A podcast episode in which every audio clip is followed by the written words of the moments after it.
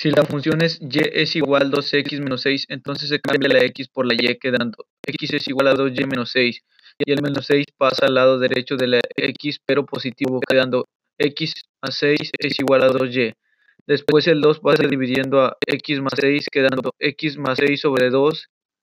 Después se separa y queda y es igual a x sobre 2 más 6 sobre 2 y el resultado y es igual a x sobre 2 más 3.